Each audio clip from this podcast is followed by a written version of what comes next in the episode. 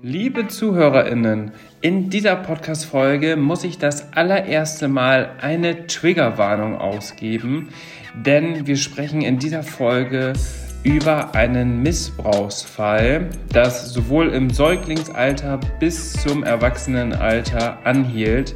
Also eine ganz, ganz schreckliche Geschichte. Demnach wollte ich euch einmal kurz darauf hinweisen, bevor jetzt die Podcast-Folge beginnt.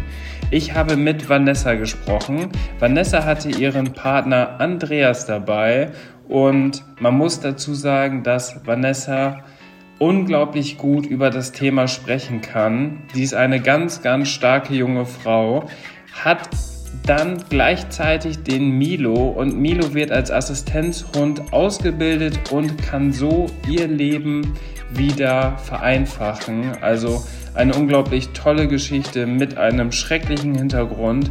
Aus diesem Grund wollte ich euch einmal auf diese Podcast-Folge vorbereiten. Die Podcast-Folge startet dann jetzt gleich mit dem Intro. Zuvor wollte ich euch auch noch einmal kurz sagen, dass wir zwischendurch immer mal wieder auch gelacht haben, obwohl es ein sehr, sehr sensibles Thema ist. Das ist niemals despektierlich gemeint, sondern ist eine Art der Bewältigungstherapie und wir haben das alles so vorher abgesprochen. Jetzt wünsche ich euch viel Spaß bei der Folge und bis dahin. eDogs, der Hunde-Podcast. Präsentiert von edogs.de und Dennis Uvelius.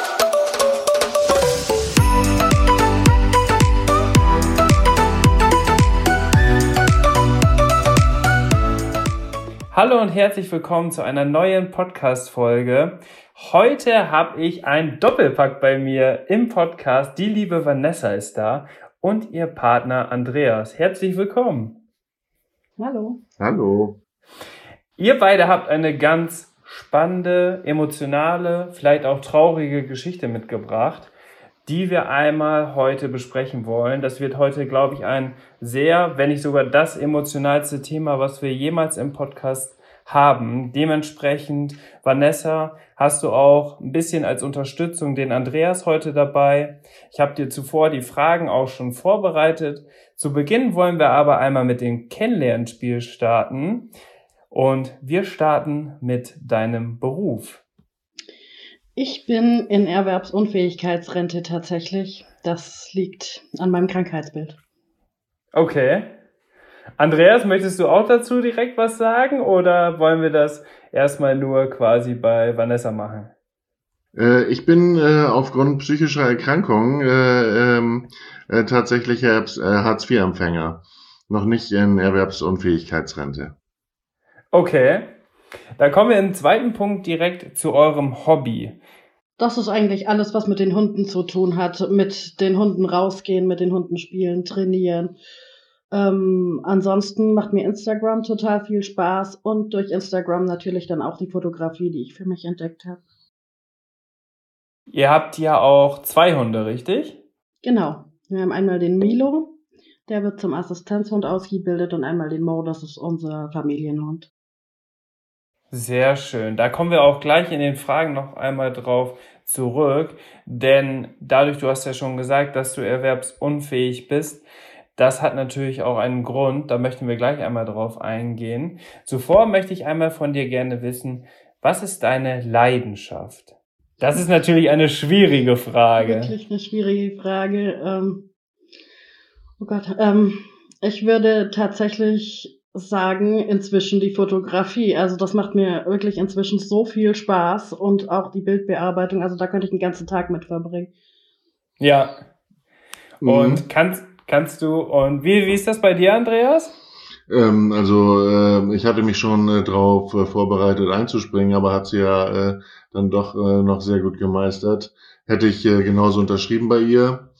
Ähm, normalerweise ist das äh, sehr, sehr schwer, ähm, durch die äh, psychischen äh, äh, Krankheiten bedingt, mhm. äh, so am Ball zu bleiben, sich zu motivieren, äh, ist ja teilweise schwer, äh, sich mo zu motivieren, morgens aufzustehen.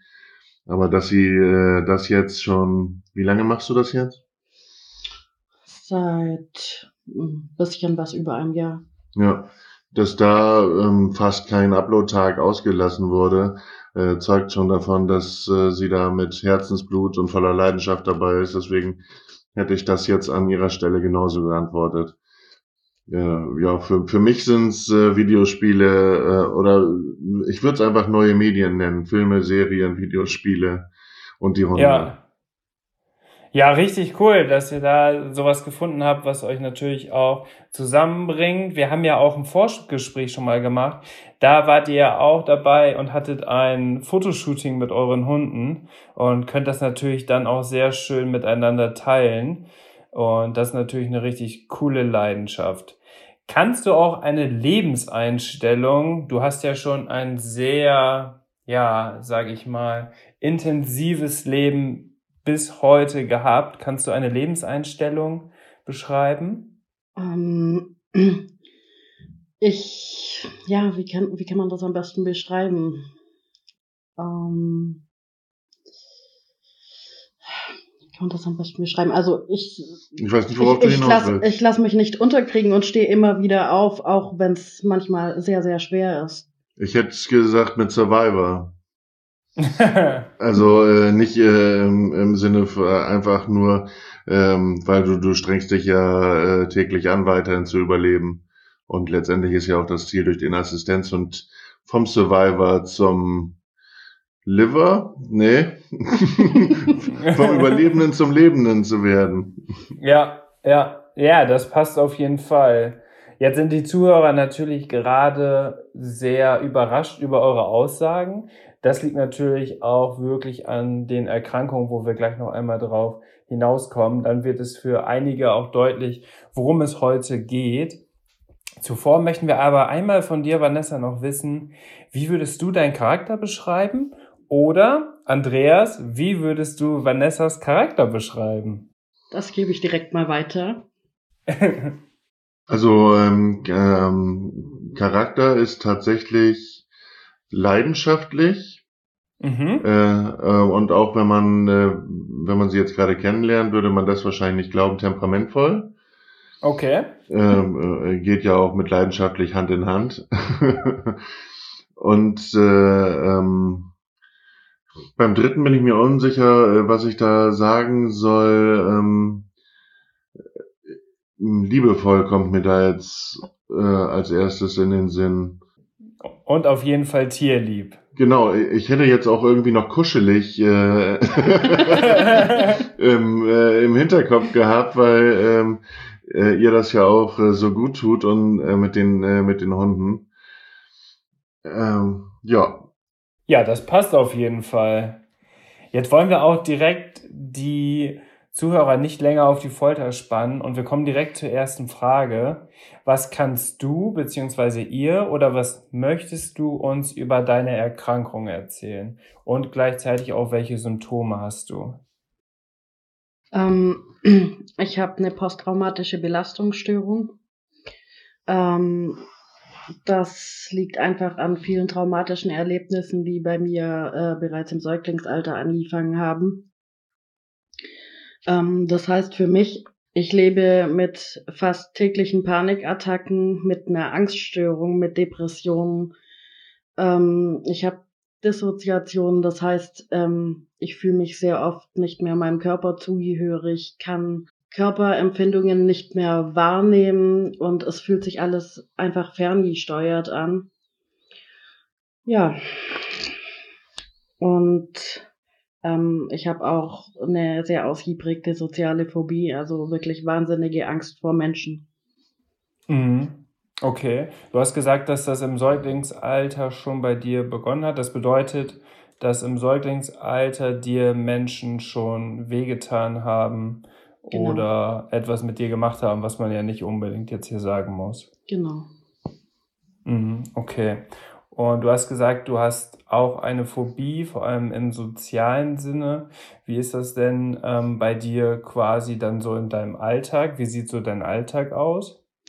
Mein Alltag ist tatsächlich im Moment noch so, dass ich ähm, komplett isoliert lebe und eigentlich die ganze Zeit äh, nur alleine zu Hause bin, weil ich ähm, ja mit Menschen gar nicht umgehen kann, beziehungsweise halt einfach Angst davor habe. Mhm. Und wenn du jetzt zum Beispiel ganz normal, wie es für ganz normale Menschen ist, äh, zum Beispiel einkaufen zu gehen, wie ist das dann bei dir? Wie machst du das? Das kann ich überhaupt nicht. Das muss Andreas übernehmen. Also da, also einkaufen war ich schon ewig nicht mehr. Weißt du noch, wie lange das her ist? Irgendwann habe ich, äh, ähm, bin ich mit dir einfach auf dem Rückweg von irgendeinem Amts- oder Arzttermin ähm, auf dem Parkplatz, so, jetzt kommst du mal mit rein. Ähm, wann, aber das ist, glaube ich, schon über ein halbes Jahr her und äh, hatte ich dann ja auch den Rest des Tages gekostet an Kraft ja, sozusagen. Genau. Ja. Das bedeutet aber, weil dann auch da verschiedene Menschen quasi zusammenkommen und dann es so viele Eindrücke für dich sind, dass du es nicht so, also dass du das nicht gut äh, verkraften kannst und dadurch dann solche Panikattacken zum Beispiel entstehen? Genau, ähm, es ist ja gerade auch beim Einkaufen so, dass viele Leute, also jetzt vor Corona, äh, den Sicherheitsabstand einfach nicht wahren und mhm. dann, wenn man gerade an einem Regal steht, einfach von hinten über einen drüber greifen oder so und das kann ich überhaupt nicht abhaben. Da schaltet bei mir alles aus und wenn es dann ganz blöd läuft, ähm, dann renne ich einfach panisch aus dem Laden raus.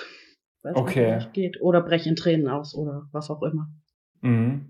Also einfach diese Komfortzone, die man dann hat und die du vor allem dann brauchst, vor allem was das bedeutet, Nähe zu anderen Menschen, das ist natürlich bei solchen Situationen dann nicht gegeben. Mhm. Wie ist es denn, kannst du denn mit deinen Hunden zum Beispiel ganz normal nach rausgehen und spazieren gehen?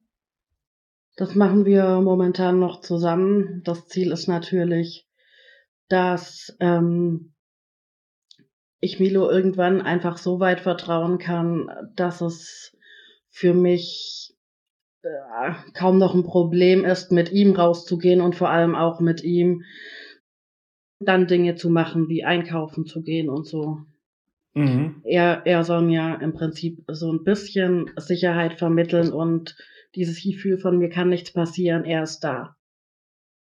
Und dieses Gefühl, dass dir nichts passieren kann und diese Sicherheit, die gibt dir jetzt aktuell Andreas.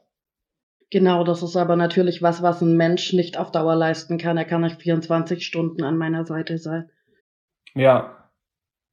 Ist es denn so, dass du dich zu Hause in deinen eigenen vier Wänden, dass du dich da wohlfühlst, also dass du dich da auch sicher fühlst?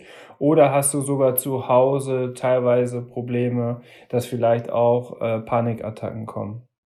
Panikattacken bekomme ich tatsächlich auch zu Hause. Ich fühle mich natürlich zu Hause sehr viel wohler als überall anders. Aber ähm, so einen wirklich sicheren Ort, dass ich sagen kann, ja, ich fühle mich zu hundertprozentig wirklich sicher, den gibt es tatsächlich nicht. Ist das denn für dich tatsächlich besser, wenn du nicht alleine bist? Das heißt, dass auf jeden Fall entweder Milo oder Andreas bei dir ist. Ist es dann deutlich besser? Oder kannst du auch wohl mal ganz alleine sein? Ganz alleine sein halte ich tatsächlich überhaupt nicht aus. Da kann Andreas, glaube ich, auch ein Lied von singen. Mhm. das ist äh, wirklich sehr, sehr schwierig. Ähm, da sind es dann auch äh, zu den Panikattacken einfach dazu, es überrollen einen einfach auch ganz oft ja, alte Erinnerungen, Flashbacks und so. Und dem muss ich mich eher weniger aussetzen, wenn jemand dabei ist, der mich davon ablenken kann. Das ist mhm. für mich einfach ganz wichtig. Kannst du oder möchtest du einmal sagen, wie lange du das quasi, du hast ja gesagt, seit Säuglingsalter hat das begonnen, wie lange du quasi ähm, ja mehr oder weniger misshandelt wurdest? Das ähm, ging circa bis zum sechsten Lebensjahr. Allerdings äh, gab es danach dann immer noch andere traumatische Erfahrungen, die noch zusätzlich dazu kamen. Einmal im jugendlichen Alter und einmal als Erwachsene tatsächlich auch nochmal. Okay. Und das hat alles äh, insgesamt dann irgendwann, ja, zum kompletten Knockout geführt, kann man glaube ich sagen. Ja, ähm, äh, so was du mir erzählt hast von deinem äh, späten jugendlichen, äh, jungen Erwachsenenalter, da war jetzt bis auf äh, maximaler Rebellenstatus ja noch nicht viel. Aber dann ähm, vor zehn Jahren, da ging es dann ja wirklich exponentiell bergab. ganz plötzlich, ne? Genau. So als würde da gerade eine, eine alte äh, Wunde äh, komplett aufgerissen brach liegen und ja, seitdem. Ja, tatsächlich kamen da auch erst die ganzen Bilder in den Kopf geschossen, so dass einem tatsächlich bewusst wurde, was äh, passiert ist. Also, dass mit mir irgendwas nicht in Ordnung ist, das hat man natürlich mhm. immer schon gespürt. Aber dieses, dass die Bilder aufleuchten, was, was ist überhaupt passiert und dass es richtig schlimm wurde, das war erst äh, mit 21. Okay. Wow, Wahnsinn. Vielen Dank, dass du uns schon mal daran teilhaben lässt. Du machst das gerade richtig, richtig gut. Du hattest ja vorher, du warst ja vorher ein bisschen aufgeregt und wusstest nicht, ob du das gut hinbekommst, mit mir zu kommunizieren. Aus dem Grund haben wir ja auch schon ein Vorgespräch geführt, wo es aber auch schon sehr, sehr gut lief. Von daher vielen Dank schon mal dafür. Wir kommen jetzt auch zur nächsten Frage und da kommt der Milo auch ins Spiel. Nämlich, wie bist du auf das Thema Assistenzhund gekommen? Genau. Ähm, es gab im Fernsehen mal einen Beitrag über Assistenzhunde für Kriegsveteranen. Und äh, da haben die eben ganz viel gezeigt, wie Assistenzhunde im Alltag helfen können, dass die Leute wieder ein, ähm, ja, ein lebenswertes Leben haben. Und da war dann relativ schnell klar, dass das eine gute Lösung für mich sein könnte, äh, zumal wir auch äh, ja schon Mo als unseren Familienhund zu Hause hatten. Und ich, ich von dem einfach schon wusste, dass der mir viel Kraft geben kann, wenn es mir gar nicht gut geht. Mhm. Und ähm, wie lange hast du Milo jetzt schon? Milo ist vor circa zwei Jahren bei uns eingezogen. Ja, ähm, und eigentlich geht die Ausbildung auch so ungefähr zwei Jahre. Aber durch Corona sind wir ein bisschen länger beschäftigt jetzt wurde dir leider ganz schön zurückgehauen, ne? Ja. Was ist denn, kannst du das äh, beschreiben für die Zuhörer, die das vielleicht nicht wissen, was der Unterschied zum Beispiel zwischen einem Assistenzhund ist und einem Therapiehund? Genau. Ähm, Assistenzhunde werden für ihren, ihren Besitzer ausgebildet, also für ihren Menschen, die haben, die haben nur die Aufgabe, für ihren Menschen da zu sein und den mhm. wirklich 24 Stunden am Tag zu begleiten, auch zum Einkaufen, zu Ärzten, zu Ämtern, äh, bekommen halt überall da Eintritt, wo das normale Hunde nicht kriegen. Und äh, Therapiehunde, die werden eher in Altenheimen oder ähm, ja, therapeutischen Einrichtungen eingesetzt und sind für mehrere Menschen zuständig, aber dann eben immer nur für eine halbe Stunde oder so. Also braucht ein Assistenzhund dann schon äh, die gewisse Bezugsperson. Inwieweit kann Andreas da unterstützen? Darf Andreas da überhaupt unterstützen, was auch die Ausbildung und so weiter angeht?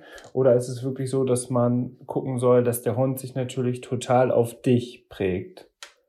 Er soll sich schon ähm, auf mich fixieren, aber es ist gerade in der Ausbildung sehr wichtig, äh, dass Andreas mir dabei hilft weil ich natürlich ganz schnell auch ähm, überfordert bin, an meine Grenzen die Rate dissoziiere und überhaupt da ist es schon sehr hilfreich, wenn er dabei ist. Ja, auf jeden Fall. Ähm, dadurch, dass du ja auch gerade schon gesagt hast, wie schwer das überhaupt für dich ist, ähm, nach draußen zu gehen, ganz einfach. Ähm, dementsprechend brauchst du natürlich auch da die entsprechende Unterstützung, dass Milo ein Assistenzhund werden kann. Wie läuft denn so eine Ausbildung ab?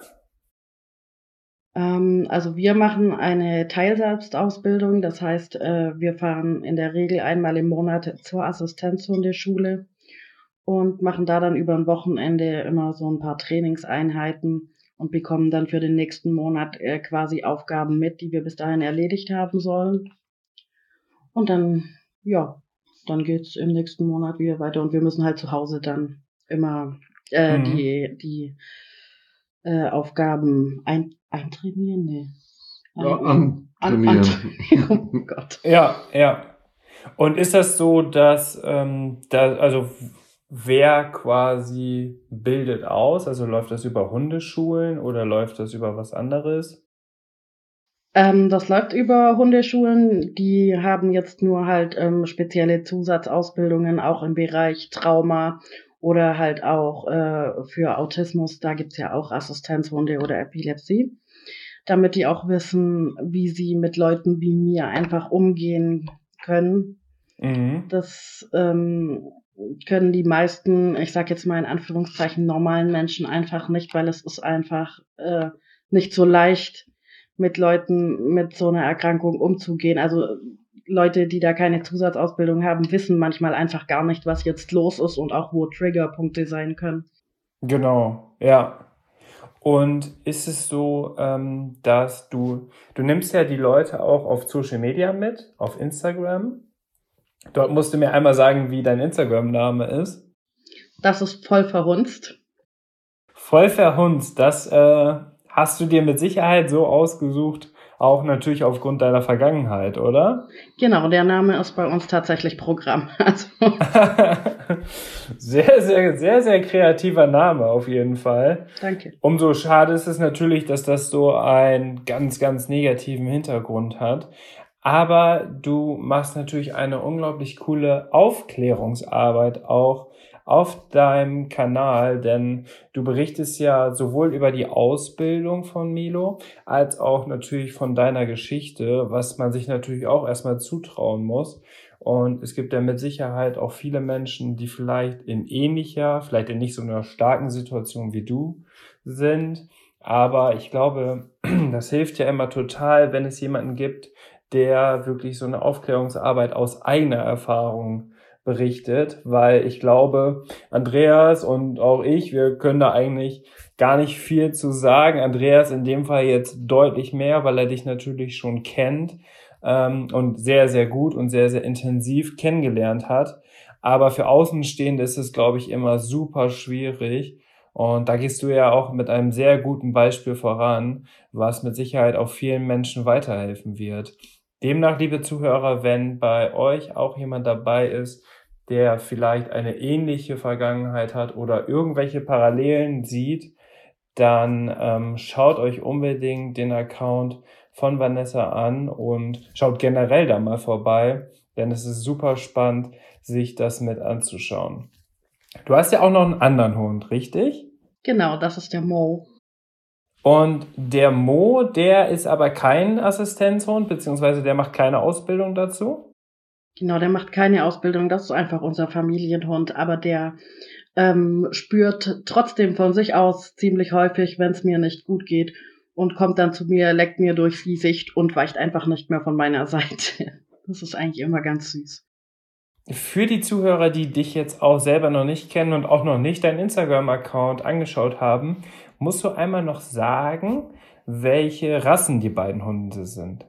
Genau. Also Mo ähm, ist ein Mischling aus äh, Pitbull und Bullmastiff, also ein ganz, ganz gefährlicher Kampfhund.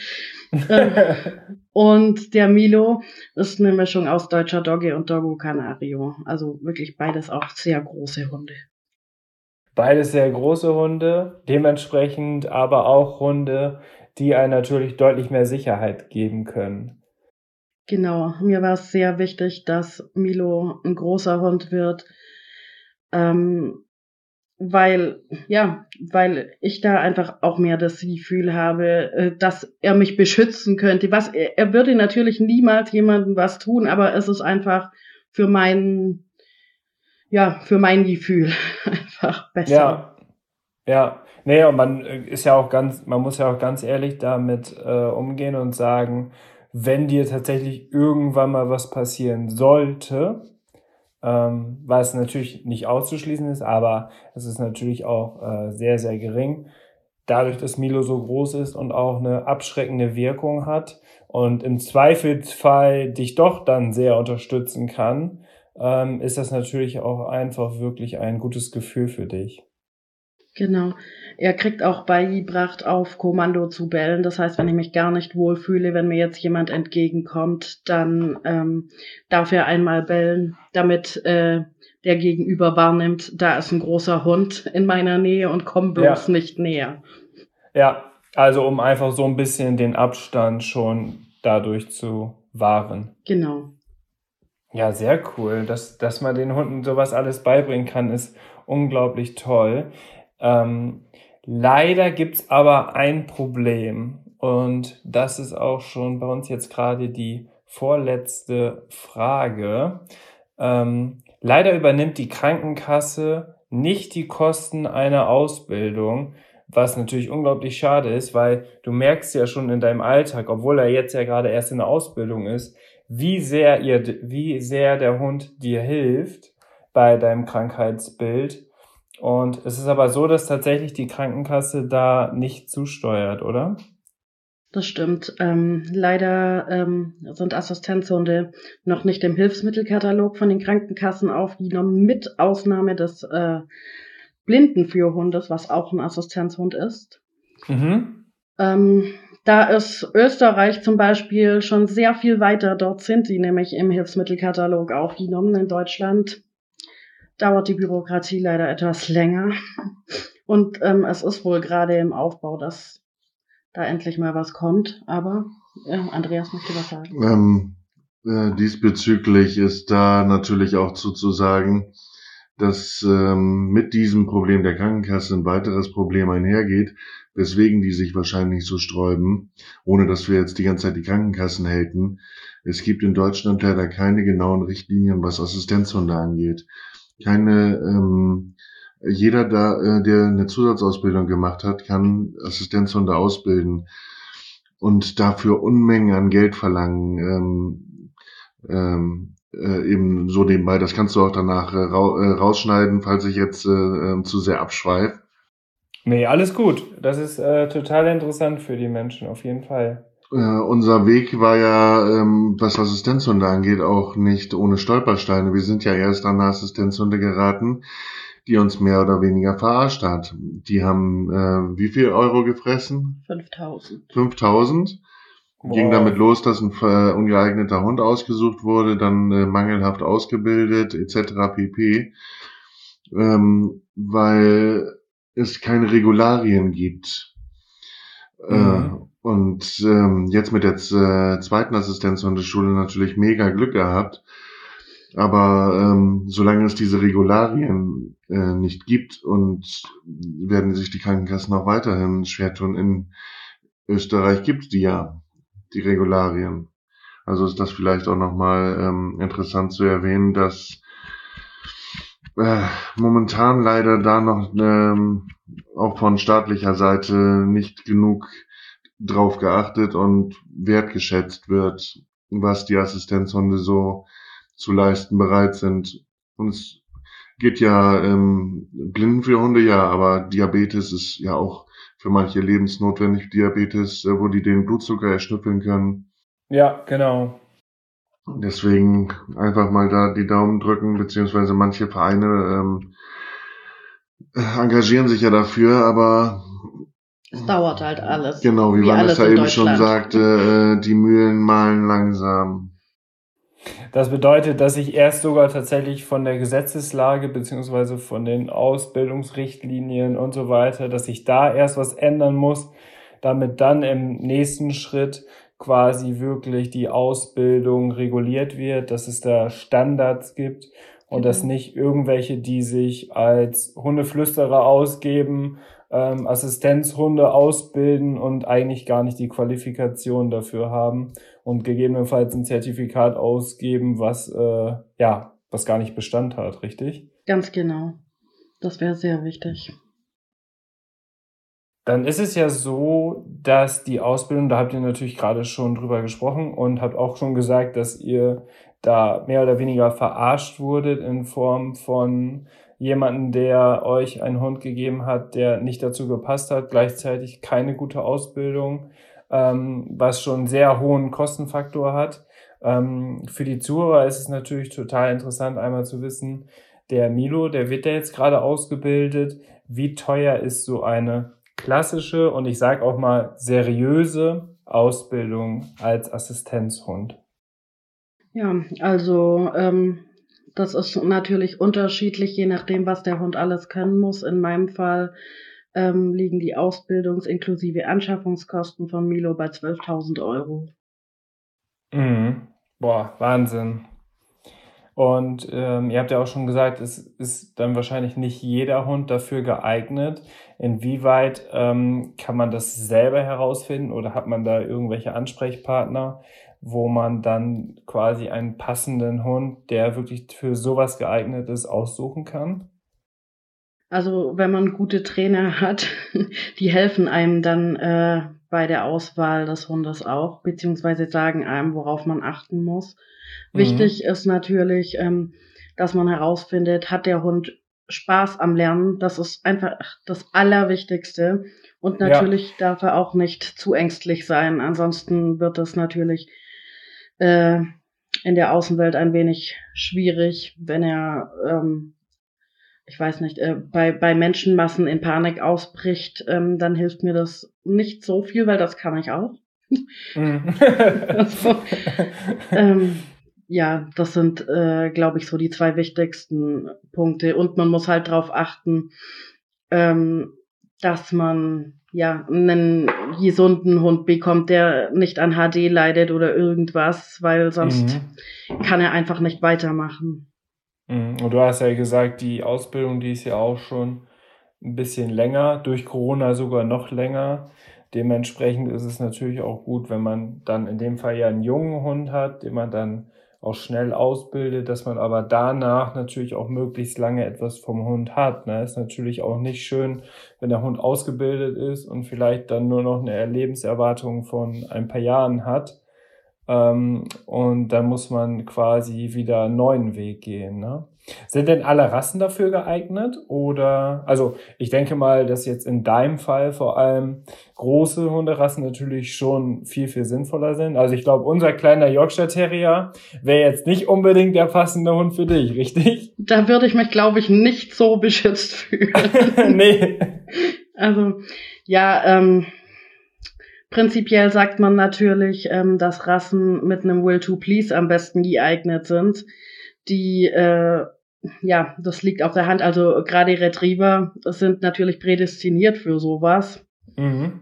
Ähm, für mich wäre jetzt ein Retriever nicht in Frage gekommen, weil die einfach zu freundlich und schwanzwedelnd auf jeden Fremden zugehen. Und das äh, ja. würde mich schon wieder in Panik versetzen. Ähm, aber prinzipiell ähm, kann jede Hunderasse geeignet sein. Es kommt immer auf den individuellen Charakter des Hundes letzten Endes an. Es sollte aber dann ja schon, vor allem jetzt in deinem Fall, hast du ja auch gesagt, wenn der Hund selber Panik bekommt, ist das natürlich nicht gut. Dementsprechend darf es bei dir oder in deinem Fall oder auch bei Leuten, die eine ähnliche Situation haben, definitiv ein dominanterer Hund sein, der auch den gewissen Beschützerinstinkt in sich hat. Ja, zu sehr darf er den Beschützerinstinkt natürlich auch nicht haben, weil das würde für die Assistenzhunde dann auch ein schlechtes Bild ergeben, wenn der jetzt jeden anbellt, der vorbeiläuft. Äh, Im Supermarkt wäre das auch schlecht. Also da muss man ähm, so eine gewisse Balance finden. Selbstsicherheit, das ähm, ähm, nicht eingeschüchtert, aber also weder Flucht nach hinten noch nach vorne. Aber das ist natürlich schon dann auch ein sehr starkes Kriterium, wo mit Sicherheit viele Hunde dann auch schon äh, quasi nicht geeignet sind. Ne? Also da wird es dann mit Sicherheit gar nicht mehr so viele geben, die wirklich diese Tribute alle gemeinsam haben. Genau, deshalb ist es auch wirklich nicht so leicht, ähm, den passenden Hund zu finden. Ich hätte ansonsten auch super gerne mit unserer Modi-Ausbildung gemacht, aber der ähm, der, der tritt die Flucht nach vorne definitiv an. Das wäre nicht so gut. Ähm, ja. Von seiner Sturheit mal ähm, abzusehen. Äh, wichtig ist ja, dass der Assistenzhund im Fall der Fälle handelt und nicht denkt. Und äh, da bei ihm ja der Molosseranteil ziemlich stark zur Geltung kommt, ja, man sieht ihm das praktisch immer an, wenn man äh, ein Kommando gibt auf das er gerade überhaupt keinen Bock hat, äh, dann, dann guckt er erstmal starr äh, nach vorne und man sieht richtig die wie sich die Zahnräder, Zahnräder bewegen. ja, und er überlegt, ob er dieses Kommando jetzt als sinnvoll erachtet. Und das ist natürlich auch ein weiterer Grund, warum Mo da gar nicht in Frage kommen Ja, aber manchmal geht's um Sekunden und das geht nicht. Ja, das kann ich mir schon gut vorstellen. Tatsächlich. Ähm, jetzt ist es ja wirklich so, dass die Kosten sehr, sehr hoch sind Und ich habe gesehen, du hast auch eine, einen Spendenaufruf gemacht, richtig? Genau.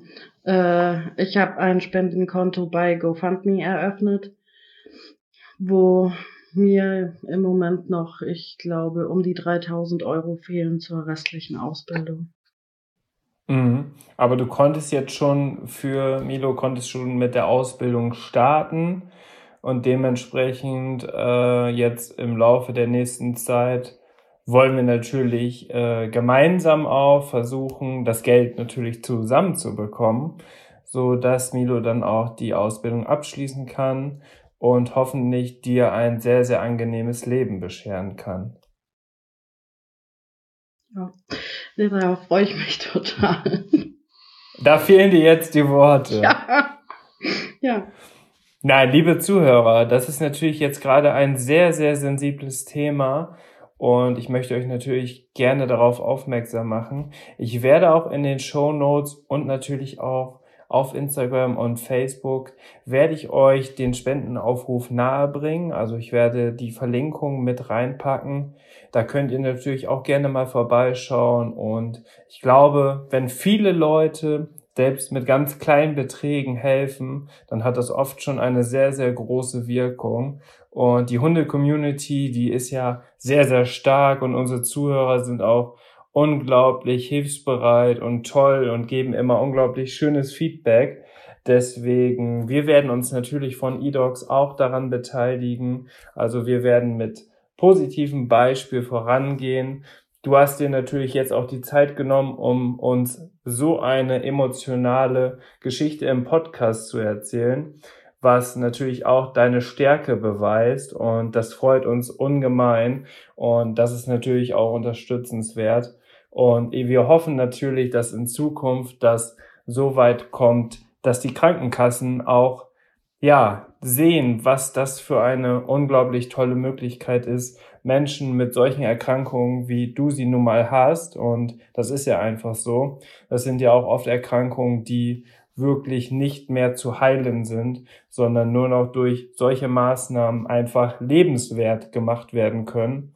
Demnach wollen wir euch da unterstützen und ich denke, die Hunde-Community, die wird dich auch da weiterhin unterstützen, dass Milo da auf jeden Fall seine Ausbildung abschließen kann und wir verfolgen dich natürlich weiter auf Social Media und gucken, wie das bei euch alles so weiter klappt. Wir freuen uns total auf jeden Fall, dass wir dabei sein durften bei euch. Und vielen, vielen Dank. Danke. Also Vanessa, der Podcast hat sehr, sehr gut funktioniert. Ich glaube, das wird eine sehr angenehme, intensive und emotionale Folge auch für die Zuhörer werden. Vielen Dank, Andreas, dass du unterstützens, unterstützenswert an Vanessas Seite saßt. Ja. Wir haben schöne Grüße. Wir sehen uns tatsächlich auch. Wir ähm, machen den Podcast natürlich wieder über FaceTime und ich glaube, es hat wieder sehr, sehr gut funktioniert. Vielen Dank euch beiden. Ich wünsche euch noch ein schönes Wochenende. Wir haben am Samstag aufgenommen und vielen Dank nochmal. Danke dir auch und ein schönes Wochenende dir. Und vielen Dank für die Möglichkeit. Vanessa, möchtest du einmal noch ganz zum Schluss, das fällt mir gerade ein, einmal den Leuten noch mal mitgeben, vielleicht die auch in einer selben Situation wie du sind, vielleicht auch wirklich jetzt als letzten Satz im Podcast, was du den Leuten mitgeben möchtest, um noch einmal ja, Kraft zu schenken oder vielleicht auch Menschen, die vielleicht noch gar nicht so weit sind wie du, die da offen drüber reden, vielleicht sowas auch noch in sich tragen und mit niemandem geteilt haben, möchtest du denen noch etwas auf den Weg geben? Es ist auf jeden Fall total wichtig, niemals aufzugeben. Es findet sich für alles immer irgendwie ein Weg, irgendwie geht es weiter. Das Wichtigste ist wirklich nie aufzugeben. Und ich glaube, es ist auch total wichtig, dass man die Probleme, die man hat, und das hast du ja auch gemacht, äh, jemanden anvertraut, dass man genau. das nicht nur für sich behält, ne? Auf jeden Fall. Das hilft ganz, ganz viel, wenn man auch mal äh, drüber sprechen kann und einem einfach mal jemand zuhört und man nicht alles mit sich alleine ausmachen muss. Das war auf jeden Fall ein sehr, sehr schöner Abschluss. Vielen Dank, ihr beiden. Wir hören uns in der nächsten Podcast-Folge. Bis dahin. Ciao. Tschüss. ich wusste jetzt wir auch Tschüss sagen. Das lasse ich auf jeden Fall im Podcast drin. Oh mein Gott. Na, siehst du, habe ich kein Problem mehr.